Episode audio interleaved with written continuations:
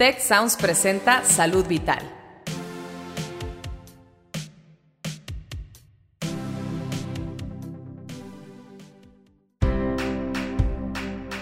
Esto es Salud Vital.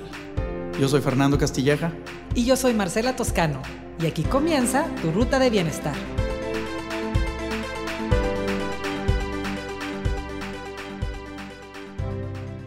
Hola, bienvenidos nuevamente. Gusto en saludarlos. Bienvenidos a, Salud Vital aquí en la plataforma de Tech Sounds. Hoy tenemos una, una conversación que, me pone un poco eh, estresado. Me pone un poco estresado porque vamos a hablar del estrés. Vamos a hablar un poco sobre esta epidemia actual que tenemos, donde el nuevo estilo de vida, los nuevos tiempos, la tecnología, nos tienen al borde del abismo catastrófico quizá, pero sí la, la mayor parte de la gente hoy estamos enfermas de estrés. ¿Y qué mejor para hablar de cómo poder afrontar el tema y resolverlo y darle la vuelta que con nuestro invitado del día de hoy, Chandra Chauvet.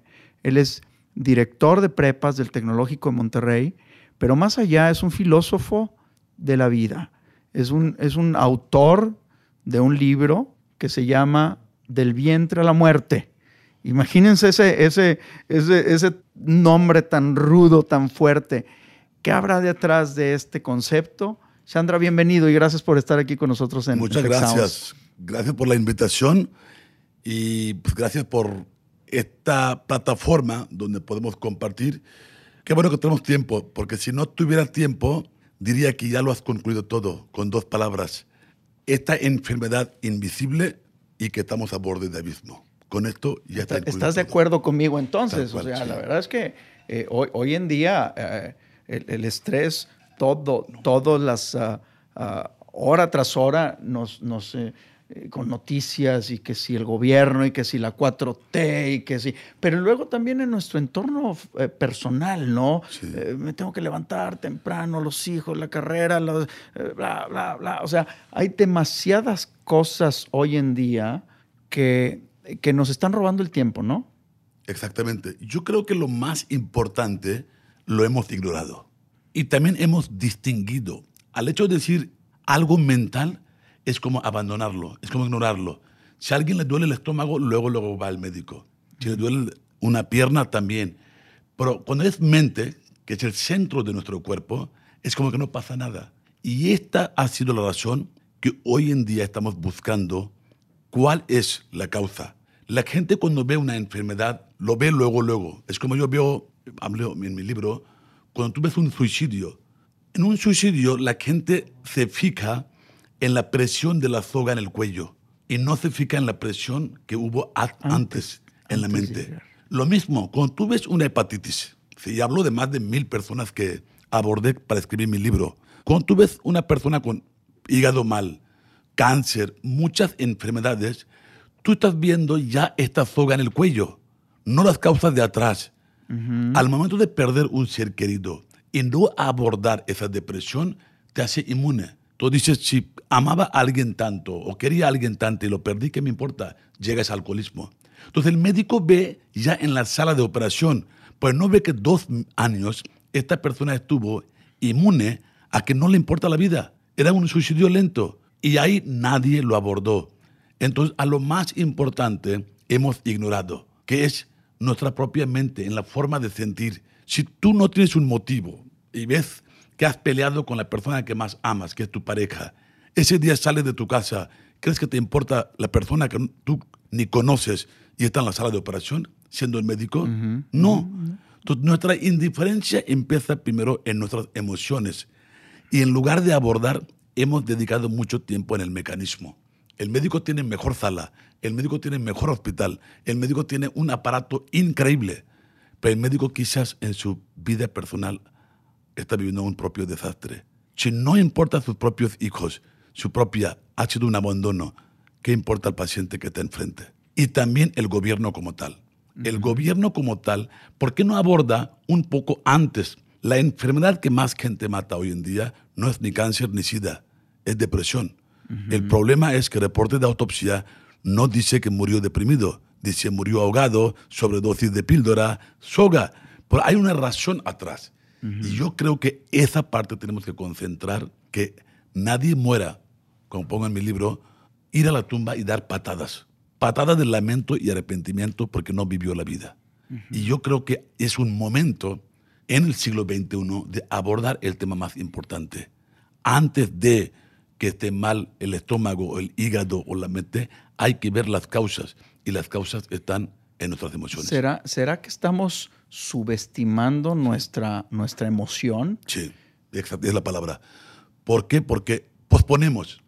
Cualquier problema que es con la mente, A- al hasta rato hablar, lo sí. veo. Al rato veo, no pasa nada, no soy loco, Y no estoy fíjate, loco. y fíjate que este, qué interesante posición, porque en la cultura mexicana, donde el hombre es macho y aguanta, y la mujer es abnegada, y que la Virgen de Guadalupe me hace que sea yo, de, eh, aguanto todo porque es mi labor como, como mexicano, este, eh, nos hace como que un poco flacos ante la enfermedad mental. Es decir, está enfermo mental, está chiflado Claro, está enfermo mental, este, está loco. Claro. O sea, en vez de realmente asumir que nuestra emoción está con nosotros todo el día, es democrática, la tenemos todo. Todo. todo el mundo la tenemos. Y democrática, como dices, Fernando, porque es parte de tu cuerpo.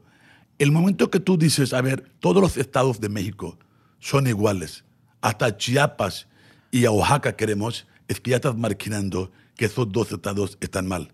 Ajá. Esto pasa en nuestra atención a nuestro cuerpo. Cuando hablamos a la mente, como que parece hasta cursi, parece hasta sanbórnico. Esos libros que se venden en Sanborns. Ay, de mente, ir con terapeuta. No. Primero, hasta quitamos la palabra salud mental. No, es salud. No es mental. Porque si ponemos salud mental, entonces mejor ponemos salud dental, salud de ojos, salud de orejas, de estómago, Del de todo. esto- corazón, todo. Sí, sí, sí. Entonces, todo es salud y mental es otra. Entonces, como hablamos de todos los estados y luego de Chiapas también. Entonces, esto pasa en la forma de abordar el tema que lo más importante, la, la palabra que usamos bien, el abismo. Cuando una persona pierde a alguien, está el abismo de una caída, de un pozo, algo que jala. Y solo necesita una mano. Que alguien llegue y dice, aquí estoy, me agarras mi playera y digo, wow. Porque pero, pero también para el otro lado. o Para sea, otro lado. Con una mano Mitad, también mitad. te vas. Sí. O sea, no hecho, necesitas un probable. estímulo demasiado grande. Muy grande. Y eso, y eso pasa con nuestros chicos. Sí. O sea, esta, esta preocupación que hoy tenemos sobre la salud emocional, eh, eufemísticamente le decimos salud emocional, pero es depresión franca en nuestros jóvenes, están a un empuje Sí. de que se caigan. Y aunque no empujes, se pueden caer. Se pueden caer. Matemáticamente es más probable que caigan que no si alguien nos interviene. Si lo dejas neutral, es caída, porque jala mucho más el abismo que donde está que la parado. superficie. Ya. Y eso, ese es el momento, déjalo, va a caer, porque algún momento lo convence. Dice, mira, tu motivo más importante ya no está, vente conmigo. Y ese es el motivo. Si tú ves en estudio, que yo he hablado con pacientes a punto de morir, la gente cuando no tenía un motivo, por ejemplo, los que no tenían una causa de un amor, hijos, se iban rápido, teniendo el cáncer. Dos personas tienen cáncer, tienen quimioterapia en el mismo lugar, todo igual. ¿Por qué uno vive y otro muere? A veces, quimio puede salvar o matar, no importa. Pero hay un factor importante. Yo no digo que la medicina se debe evitar, es grave error. Jamás puedes sustituir tu medicina, pero acompaña con un sueño más, tus ganas de luchar, un motivo. Entonces, la gente que no tenía un motivo, yo veía que su recepción a medicina no era la misma que cuando alguien tiene. El, el problema es abordar y dar. Si alguien llega ahorita y da una bala a ti y a mí en el mismo lugar, y uno dice, bueno, yo no tengo nada, no tengo un amor, hijos, algo. Ya, me despedí, me voy del mundo. Yo digo, no, por favor, hable una ambulancia. Lléveme al hospital. Hoy no, todavía. Esta palabra que yo diga no quiere decir que me va a salvar. Bala es bala. Matemáticamente nos va a matar a ti aquí y a mí en el hospital. Pero es un por ciento yo aumenté mis ganas de vivir. Y quizás en la sala de operación yo viva y el que se quedó aquí no. A veces esto es justo con qué luchas y por qué luchas. Y también la enfermedad se crea. No solo, digo, hay alcoholismo, sí, pero muchos crean por ausencia de esos motivos. Porque la gente dice, si acaba de perder la novia que tanto amaba, ya el abismo. Pero no todos caen en el abismo. Llegar a una cantina, tomar alcohol dos años, es este abismo. Claro. Y el médico lo ve en la última etapa. Claro. El gobierno le ve en la última etapa. Entonces, hay hospitales, hay relación de hospital, hay gallosos, panteones, todo. Falta un centro más entre el hogar y hospital.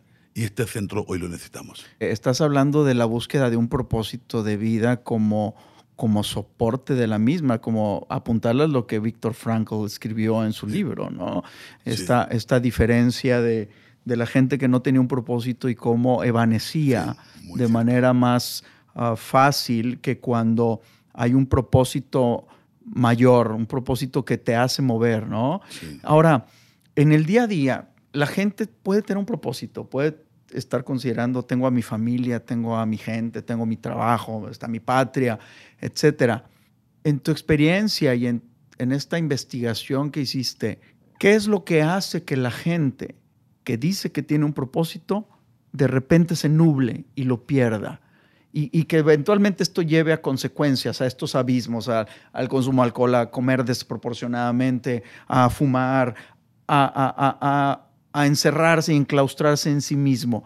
¿Qué es lo que hace que una gente pueda perder el propósito? Y la segunda pregunta es, ¿cómo podemos hacerle nosotros, nuestros eh, eh, podcast escuchas y, y, y, un servidor, cómo le vamos a poder hacer para cuando nos sintamos tan atribulados, decir, ah, espérate, no, aquí está el propósito, o sea, no perder esa visión del propósito. En gran parte yo veo que es debido a una ceguera en la mente. La mente tiene puntos ciegos y esto no es este, ni espiritual ni hipotético. Está comprobado desde nuestros antiguos parientes, a mucho antes de neandertales, hay la parte fisiológica uh -huh. de la parte reptil. Pero también hay otra ceguera de la infancia, los errores que han cometido los padres, uh -huh. como marca nuestra vida. Nuestra mente tiene una estructura y tiene puntos ciegos igual que en un coche. Okay. En un coche hay puntos ciegos, uh -huh. que aunque haya un camión no lo ves y ya. chocamos. Ya en nuestra mente la ceguera hace que una cuerda la ves como víbora y una víbora la ves como una cuerda. Entonces, esta mente confunde. Esta mente no ves, sino solo ves lo que quieres ver. La persona más enamorada puede estar a tu lado, por esa ceguera te puede confundir que no, hay otra, okay. que puede ser una víbora. Okay. Años más tarde das cuenta, pero ya es muy tarde. Ya. Hay que trabajar desde jóvenes con esa mente y cómo bajar la ceguera. Y adultos, cuando pierden el motivo, eh, tu pregunta, en gran parte es un amor no correspondido. Aunque lo hayan perdido o aunque lo sigan. Uh -huh. Te doy un ejemplo, igual este, por cuestión de tiempo, pero lo voy a decir rápido. En 1984 muere mi abuelo. Me acuerdo muy bien, tenía 10 años, ya dije mi edad. Eh, es un chaval. Yo soy último de los siete nietos y mi abuelo era alguien máximo. Y de hecho yo nací en una circunstancia muy difícil físicamente, porque mi papá tenía seis hijos ya. Uh -huh. Entonces mi abuelo consentía muchísimo. Iba dos kilómetros a una ciudad donde vendían cosas a comprarme la playera, un día de gato, un día de perro. Dije, no, abuelo, un día quiero de león. Y un día mi abuelo estaba muerto. Yo quería una playera de un elefante. Y mi llanto era increíble, que por qué mi padre, con sus amigos, tiene que incinerar a mi abuelo al que tanto lo queríamos. ¿Por qué enfrente? Yo viví y pasé toda mi infancia al lado de Río Ganges. Uh -huh. Cuando veo que lo están incinerando, años más tarde entendí. Mi padre sí amaba a mi abuelo, igual que nosotros. Pero no podía detener un cuerpo, un cadáver en la cama, solo por el amor del pasado. Uh -huh. Si mi padre no lo hubiera incinerado y detenía por el capricho del amor del pasado, el cuerpo de mi abuelo en la casa se iba a descomponer e iba a apestar. Uh -huh y los nietos, los siete, íbamos a crecer con nariz tapada por el olor de un cadáver descompuesto. Un matrimonio, una relación de amor, cuando no funciona, apesta más que un cadáver. Se descompone más rápido que un cuerpo. El gran problema, y, y esa pregunta tan básica que me hiciste, ¿por qué carecen de motivos? Que yo he vivido en Occidente y también en Asia, uh -huh. que hay muchas parejas que han incinerado vivo a su abuelo. El matrimonio o el amor no estaba tan mal se podía salvar. Pues en la primera me voy con otro, otra. Uh -huh. Ahí incineramos al abuelo, vivo. Pero también hay muchos que el abuelo está más que muerto y está en la cama. No se atreven. Esas son dos razones. Cuando alguien ha incinerado un amor vivo, un abuelo, y cuando alguien mantiene un cadáver descompuesto apretándose en la cama, este es el problema de salud. A esa persona, tú, aunque le des el mejor nómina y todo, si tiene cuerpo en la cama, no hay motivo, no le importa su hábito de comida. Es un suicidio lento, porque un cuerpo está al lado. Claro. Y él no se puede atrever. Toda razón que es, come mal, come mal, el hábito se crea diferente, el hábito crea comportamientos diferentes, el comportamiento crea ya otra vez ciclo vicioso, el cuerpo. Y tú dices, oye, no puedo creer, mira tu salario, mira tus ingresos, no importa. Porque la razón coltán con quien vive 24 horas apesta más que nadie. A esa persona, años más tarde lo vas a ver en el hospital, tarde o temprano. Y también el que ha incinerado un amor que todavía se podía salvar, también al final se lamenta de repente. Cuando la ceguera desaparece y ve la zona consciente, dice, no, ¿qué cometí error? A mis hijos que yo los traje al mundo los abandoné cuando más me necesitaban. También vuelve lo mismo que el que vive con cadáver. Dice, no me importa. Otra vez, comida mal, comportamiento mal, drogadicción, alcohol y todo. Y nosotros solo vemos esos en un velorio. Bueno, si tienes suerte, un poquito antes, en un hospital. Claro. Pero falta otro. ¿Cómo, cómo le puede hacer un, un ser humano convencional para, para ser un, más reflexivo? Que nos tenemos que hacer un hábito propio de, de, de un espacio de reflexión. Existen fórmulas, ya ves que ahorita todo mundo está buscando algo fácil. ¿Existe alguna manera de poder hacer introspección o nos tenemos que hacer realmente a la idea de que el ejercicio de introspección y de autoanálisis tiene que ser un ejercicio de sacrificio y profundo, donde uno realmente se, se exponga a sus, a sus realidades y las pueda solventar antes de que empiecen a oler mal. Sí. ¿Cómo- Yo creo que cómo crea una cultura. Una cultura de Sí, reflexión, de reflexión y una cultura de ejercicio. También. de ejercicio emocional o cómo. Emocional. Los dos. El cuerpo. El cuerpo puede cambiar las emociones. Dos psicólogos, James Lange, plantean muy bien en, en su libro que las acciones también modifican emociones. Es decir, si tú creas un comportamiento una semana sin sentir nada, solo porque tu hijo o tu papá, alguien pidió, digo, no, no siento nada, pero voy a hacer ejercicio, voy a cambiar mi comportamiento físico, hábito, nada más. Y también, si me dicen, voy a preparar un desayuno para mi pareja o lo que sea, solo cambia tus acciones, no sientas nada, después vas a ver lo que sientes. Ok. Se pueden crear emociones a través de acciones. Si Acciones esperamos, cortas, pequeñitas. pequeñitas. Si el hecho de que ahorita, si yo digo, a ver, vamos a comer, acabamos de conocer tú y yo, o vamos a cenar, una acción ya nos hace más cercano que ahorita estamos. Y si yo pues, pero primero siento, ah, me cae bien, y no, y después hago, en la tumba estamos esperando hacer las Exacto. O cosas. sea, si reflexionamos demasiado, Sí. se nos van a quedar las ideas en la mesa. Exactamente. Entonces, fíjate qué interesante reflexión. O sea, conversar, no, a ver, analizar y tomar una acción pequeña, pero ya. Ya. Y repítela por una semana. Sí, Ese solo hecho Nada más. va a cambiar. cambiar. Va, va a cambiar las condiciones de cómo afrontamos las cosas. y van a cambiar tus emociones matemáticamente. Todo se puede comprobar. Yo, en mi vida pasada, como un típico hindú, seguro era matemático, lo que no se comprueba, si la gente dice emociones, no, se puede comprobar. Si tú ayer me dices, me desperté y desperté con matemáticamente hablando con 8.5 del amor con mi pareja y 9.5 con mis hijos. Hoy digo, bueno, no cambies tu sentir, sigue esperando igual. Pero por favor, mañana, antes de ir a tu oficina, prepara un desayuno para tus hijos, llévaselo a la cama y a tu pareja. Y en ese momento ahora apuntas cuánto sientes. Tus acciones van a cambiar tu emoción. Así sentir sencillo, más- directo. sencillo, directo. Pues qué buena fórmula. La verdad es que, mira, sin, sin querer decir con esto, simplificar que, que- que esto va a cambiar la humanidad, pero sí puede ser un pequeño ejercicio del día a día donde podamos percibir una ganancia interior rápida, sencilla y con un potencial de alto impacto tremendo. Porque imagínate sumar todos los días buenas acciones, buena vibra, la sensación de que estás en el lugar correcto con la persona correcta. Claro. pues eso va a hacer que la semana siguiente yo quiera ser más esa persona. Exactamente. Y, y en un año más, y, y dar esa parte de mí que va a significar algo para quien está enfrente. Sí. Y también puedes hasta poner una comprobación física y matemática en dos pizarrones. Yo hago ese ejercicio Ajá. cuando tuve terapia mucho tiempo y la gente llegaba para divorcios. Fíjate, antes de preguntar qué siente y que alguien diga, es que soy incompatible, compra dos pizarrones de mismo tamaño, idéntico.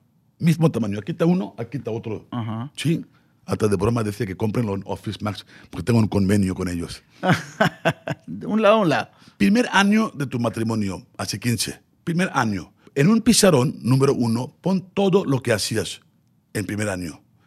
Ahora que están a punto de divorciarse con abogados, pon último año lo que hacen. En lugar de analizar que sean incompatibles o compatibles, porque yo no entiendo cómo después de 15 años alguien se puede ser incompatible, Incompatible, estamos de vas a ver que el pizarrón de primer año de noviazgo matrimonio le falta el espacio y le sobran las acciones, los detalles.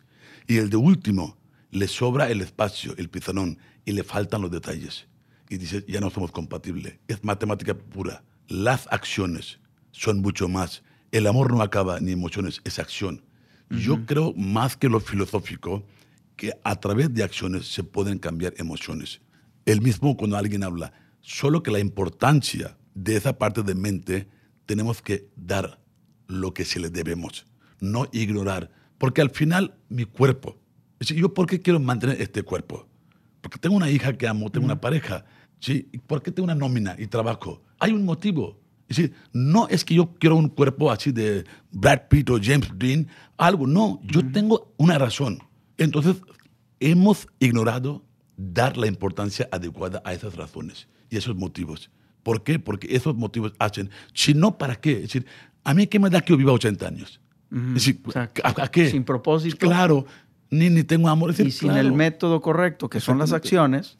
Híjole, qué padre reflexión. Eh, profesor, me quedo con, con esta parte. Los seres humanos necesitamos un propósito y accionar Exactamente. la vida. Sí. La vida no se planea, se acciona, Acciona. se hace. Sí. Y esto va a llevar cambios que si las acciones son buenas, Claro. los cambios deben ser buenos. Exactamente. Y las emociones también hay que entender que son producto de acciones. Las no solo que acciones producto sean producto de emociones. Qué, qué padre. Profesor, ha sido un gustazo tenerte aquí. Gracias por estar y yo creo que vamos a tener una conversación muy pronto para seguir eh, abundando y ampliando eh, esta parte de la relevancia que tiene en el día a día la emoción y, la, y el propósito de ser, ¿verdad? Claro, muchas gracias. Y siempre digo como recomendación cuando hablé con muchos pacientes en varios países, nunca pospongan un apoyo médico por algo externo. No, acompáñenlo un motivo. Pero nunca digan que a través de un libro o comiendo ajo voy a acusar cáncer. Es no, correcto. ve con un médico, busca quimioterapia. Y si quieres seguir comiendo ajo, adelante. Adelante, pero nunca claro. lo pospongas. Y, acompaña, y acompaña la emoción Exactamente. a la enfermedad física. Para recibir mejor la medicina. la medicina y la salud, y la recuperación de la salud. Profesor, de nuevo, muchas gracias. Muchas gracias. Suerte. Nos estamos escuchando. Gracias a todos. Hablamos pronto.